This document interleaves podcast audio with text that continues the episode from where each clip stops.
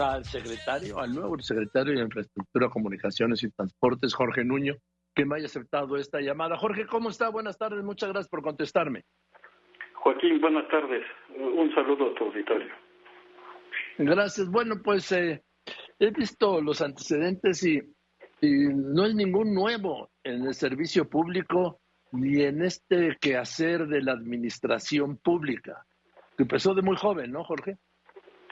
Ah, bueno, sí, Joaquín. Mi primer trabajo estuvo en el INEGI cerca de 1999 y desde entonces he estado en la administración pública, en algunos cargos en la mm. Secretaría de Energía, después en la Secretaría de Hacienda, eh, nuevamente en la Secretaría de Hacienda en esta administración y ahora aquí en este en este encargo que, que nos dio el, el presidente en la Secretaría de Comunicaciones y Transportes. Sí, porque empezó el gobierno del presidente López Obrador como en la Hacienda, luego pasó a lo, lo, pasó usted a subsecretario y luego como titular de esta Secretaría de Infraestructura, Comunicaciones, Transportes. ¿Y cómo, cómo se siente ahí? ¿Cómo le va? Bueno, pues eh, muy motivado y, eh, y bueno, eh, encaminados a, a hacer eh, realidad el programa de infraestructura que nos propusimos que básicamente son, por un lado es el programa de conservación, que es mantener 40.000 kilómetros de carreteras eh, federales libres de peaje, un programa que ha sido muy exitoso, que es el de caminos de mano de obra, en donde tenemos que concluir eh, 318 caminos en distintas, en distintas entidades federativas, por supuesto Oaxaca, que es donde tenemos más caminos, pero ya tenemos en Guerrero, en Oaxaca, en Veracruz, en Chihuahua, en Sonora, Tlaxcala, y hoy me reuní con el gobernador de Puebla, el gobernador Barbosa, y estamos ya viendo un programa de caminos de mano de obra aquí en, en el estado de Puebla. Por otro lado, eh, incluir ocho carreteras federales, trece rurales, que muchos de estos de trece rurales, que son más de 10.200 millones de pesos, muchos de estos caminos se van a convertir en carreteras federales porque unen eh, dos ejes troncales importantes, sobre todo en el Pacífico. Ahora, Jorge, 40 eh, mil kilómetros de arreglar carreteras, 318 caminos, estos de mano de obra, los caminos rurales. Tiene los recursos y tiene el personal, porque esto es muy complicado, vamos. Eh, no solo hacerlo, sino supervisarlo, que lo hagan bien, que lo hagan y lo hagan bien. Eh, sí, Joaquín, sí tenemos el personal en la Secretaría que permite hacer la, supervisión. son esquemas diferentes. En el caso de, los caminos de mano de obra, lo que hacemos es, eh, se hace un comité eh, de caminos en cada uno de los municipios y se contrata la mano de obra local y nosotros les damos la asesoría técnica y la supervisión. Con eso, con eso es más que suficiente para que la localidad con su, con su propia mano de obra pueda, pueda avanzar. En Oaxaca ha sido muy exitoso ese camino y lo, ese programa y lo hemos podido exportar hacia otras hacia otras entidades federativas y para el tema de, de conservación así como de modernización de carreteras federales eh, pues también tenemos los, los recursos que necesitamos para poder concluir las metas que nos estamos proponiendo. Jorge, sé que acaba de llegar, pero digo, las carreteras están en mal estado. Usted recorre el país, lo sabe.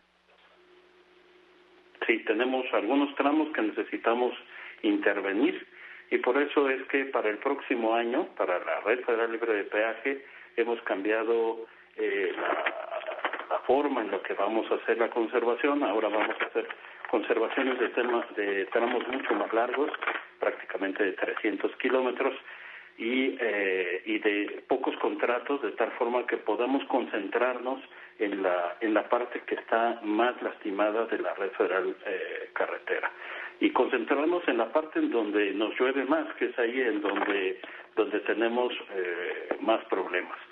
Adicionalmente, no solamente es restituir la carpeta asfáltica, también nos estamos ocupando de eh, reconstruir en muchos casos las obras de drenaje. Algunas de las, eh, de las caídas de agua que, tenemos han, han cambiado por, por distintos factores y tenemos que eh, replantear nuestras obras de drenaje que son eh, las, estas obras de drenaje son las que le dan vida a todas las carreteras. Por eso nos estamos concentrando en esta parte. Adicionalmente, como eh, no necesariamente todos los recursos van a salir de, proyectos fiscales, también estamos haciendo un plan para aprovechar recursos de, de los proyectos que están concesionados, es decir, de las autopistas, para que también colaboren en el mantenimiento de la red federal libre de peaje. Jorge, déjame hacer una pregunta personal. ¿Usted es hijo del capitán Nuño? Eh, sí, soy soy hijo de, mi papá es este coronel del ejército, está retirado. Uh, yo lo conocí hace muchos años, cuando era un joven reportero y era un joven capitán, para que vea cómo pasa el tiempo. Sí, lo recuerdo muy bien. En algún momento coincidimos. Sí, sí. Pero en fin, a ver, Jorge, el tema de la bueno, voy primero al tema del hackeo para luego pasar a la aviación y al autotransporte, ¿le parece?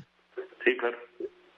Este tema del hackeo que al principio como que no le dieron importancia y luego nos enteramos que han suspendido todas las comunicaciones que tienen que ver con aeronáutica y con autotransporte, pues para no poner en riesgo, no ponerlas en riesgo. ¿Es cierto esto? Bueno, no, no es de que no le hayamos dado importancia, le dimos eh, la importancia. No, me refiero, mediáticamente, noticiosamente no se le dio importancia. Bueno, eh, lo que hicimos fue fueron dos cosas. Uno es contener el, el virus pudiera seguir avanzando hacia nuestros sistemas eh, de cómputo y a nuestros centros centros de datos, porque ahí estaba toda la información que tenemos de licencias y permisos y, y otra información. Entonces, lo primero que hicimos fue eh, contener. Después hicimos el proceso de diagnóstico y ahorita ya estamos en el proceso de recuperación. Lo que sí te puedo garantizar es que los, eh, los datos sí fueron protegidos y ahora estamos recuperando todas nuestras terminales que fueron, pues digamos, contagiadas con este virus, de tal forma que podamos levantar eh, ya las operaciones normales. Sí, ah, sí es un, es un reto importante pero el, eh, cada uno de los eh, centros SCT que tenemos a lo largo de las 31 entidades federativas han estado trabajando intensamente, pues uno para para poder recuperar la capacidad para la, el otorgamiento de nuevos permisos y nuevas licencias, que esa es la parte importante. El acuerdo que publicamos lo que está protegiendo son aquellas licencias que se van a vencer y que requieren renovación entre el 24 de octubre y el 31 de diciembre. Entonces, estamos eh, concentrándonos en, la, en, las, en, las, en los nuevos solicitudes, de tal forma que podamos irlos procesando eh, lo más rápido que podamos. Y ya hacia finales de noviembre, principios de diciembre, ya estaríamos eh, recuperando parte de nuestra, de nuestra capacidad y regresando a la normalidad. A ver, eh, Jorge Núñez, secretario de Infraestructura, Comunicaciones Transportes, el 25 de mayo de 2021, la Agencia Federal de Aviación de Estados Unidos degradó la aeronáutica mexicana de categoría 1 a categoría 2. Entonces se informó que en cinco meses estaríamos de regreso. Cinco meses fue octubre del año pasado, octubre del 21. Estamos en noviembre del 22 y no hay para cuándo, Jorge. Mira, Joaquín, lo que yo te puedo comentar es que yo asumí el encargo de la, de la Secretaría en septiembre, revisando el tema, eh, vi que esto estaba, estaba pendiente, entonces me ocupé de ver qué es lo que hacía falta y eh, una de las acciones que hicimos fue eh, ir a Washington y eh, me acompañó el subsecretario de Transporte Rogelio eh, Jiménez Pons y el director de la AFAC, el general eh, Ballín, y eh, nos reunimos con el director de la FAA, que es la Agencia Federal de Aviación en Estados Unidos, y le hicimos un planteamiento de eh, que en diciembre estaríamos concluyendo nuestro plan de acción correctiva, que es algo que veníamos trabajando con ellos, eh, y en enero, el 12 de enero, vendría el director de la de la FAA a México para poder hacer la evaluación y las conclusiones y analizar las conclusiones de este plan de acción correctivo de tal forma que pudiéramos programar la auditoría en este en el mes de enero, eh, en febrero tener el proceso de la auditoría, en marzo tener los resultados y en abril estar regresando a categoría 1. Adicionalmente, hemos tratado en algunas modificaciones eh, de fortalecimiento al acuerdo por el que se crea la Agencia Federal de Aviación, que es una de las de las eh, de las observaciones que habíamos tenido por parte de la FAA. Sí, porque además esto le partió a las aerolíneas mexicanas porque esta esta baja de, de categoría vino, pues estamos hablando de mayo del 21 cuando las aerolíneas habían recortado muchos vuelos por la pandemia y ahora que quieren reanudar los Estados Unidos no pueden justamente porque estamos en categoría 2. Así es.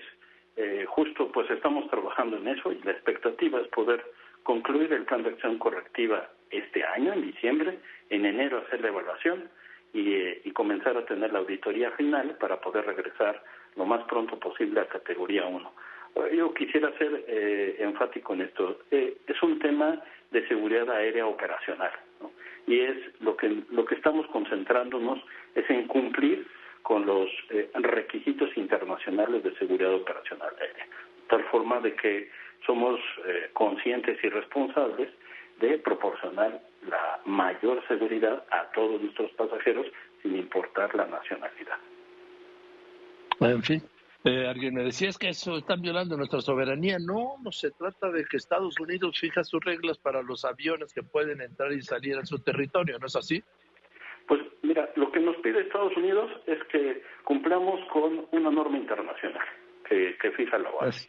Y en eso, en eso estamos. ¿no? Y además yo creo que eh, lejos de decir, bueno, evidentemente esto nos generará para ambos países un, un intercambio comercial que nos beneficiará, pero pues también, eh, además de eso, pues necesitamos garantizar la seguridad operacional aérea a todos nuestros pasajeros.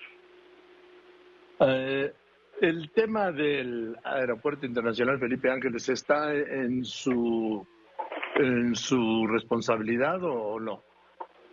Bueno, nosotros otorgamos una concesión para la operación de ese aeropuerto. Entonces nosotros pues tenemos la parte de la de la regulación. Pues, este, la operación está a cargo de la de eh, la empresa que se constituyó este, para para ese fin. Eh, eh, y nosotros pues tenemos en temas de construcción a nuestro cargo concluir con dos proyectos importantes que fortalecerán la, la conectividad del aeropuerto con la Ciudad de México. Que es ¿Cuáles son? La, vía libre a Tonanitla, que es un es un viaducto, es un viaducto de, de, de, circulación restringida, es decir, no hay no hay entradas y salidas, solamente hay una entrada que está en Puente de Fierro, que es donde se une eh, vía Morelos con Primero de Mayo y te lleva directamente al aeropuerto Felipe Ángeles. Y la otra obra es el ferrocarril suburbano que va desde Buenavista hasta el aeropuerto Felipe Ángeles, que para nosotros es una de las obras principales, pues es el, el cordón umbilical entre el aeropuerto y la Ciudad de México, porque vas a poder hacer 39 minutos con probabilidad de 99.9% de hacer ese tiempo desde Buenavista al aeropuerto. Ahora, ¿y esto cuándo estará? Eh, la, la vialidad de Tonanitla la estaríamos terminando a finales de este año y el suburbano... O sea, el mes que viene. ¿El mes que viene? este, este año sí, el mes que viene estaríamos terminando. Y hacia, hasta finales del 2023 estaríamos terminando el ferrocarril suburbano. Bueno, este, ¿tiene que ver algo con el tren Maya? Eh, no, no eh, bueno, el suburbano de Alaiza no. No, no, no, sí, no, eso sí, digo no. Ahora, en la otra obra emblemática del presidente, el, el tren Maya es exclusivo de la defensa, pero yo, pues yo supongo que en la Secretaría de Infraestructura, Comunicaciones y Transportes tiene algo que ver, ¿no? como lo menos como regulador, ¿no? Nosotros hicimos la asignación de, del servicio de operación ferroviaria a, a Fonatur, ¿no? Ahora se pasará esta a la empresa de, que se creó para, para tal fin en la Secretaría de la Defensa y pues nosotros lo que nos toca es eh, eh, vigilar que el proyecto de ejecutivo se, o la obra se realiza conforme al proyecto ejecutivo y eh, pues cumpla con las con las normas tanto de operación y de seguridad que, que son requeridas para este tipo de proyectos. Eh, secretario de Infraestructura, Comunicaciones y Transportes, Jorge Nuño, y este tren que se iba a inaugurar, yo recuerdo, en 2017, el México-Toluca, Toluca-México, que ahí sigue, pues a veces lo veo como abandonado, como que no avanza. Eh, ¿Tiene alguna idea de, primero, si lo van a terminar y segundo, determinarlo cuándo sería? Este, estamos, eh, yo creo que ya estamos mucho más, más intensos en la obra.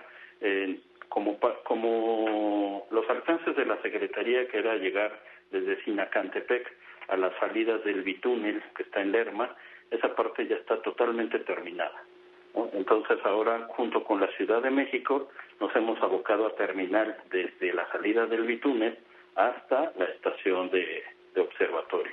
Recientemente la Ciudad de México cambió de estrategia para cambiar a los constructores y abrimos distintos frentes de trabajo que nos permitirán poder eh, terminar la obra, la obra civil y electromecánica hacia finales del 2023. Eh, nosotros, después de que la Ciudad de México eh, termine la, la, obra civil, nosotros pondríamos la obra de vías y de sistemas electromecánicos y de pruebas hacia finales del año que viene y en el primer eh, trimestre del 2024 estaríamos ya entrando en operación comercial para el Tren México-Toluca. Fíjese, seis años de retraso de esta obra que empezó en el gobierno pasado. Jorge, le aprecio mucho que me haya contestado. Muchísimas gracias, Joaquín. Estoy a la orden eh, cuando tú gustes. Gracias. Me saluda a su papá, por favor, sí. Dígale que le mando un abrazo con cariño. Muchísimas gracias de su parte. Está muy bien, es Jorge Nuño, secretario de Infraestructura, Comunicaciones y Transportes.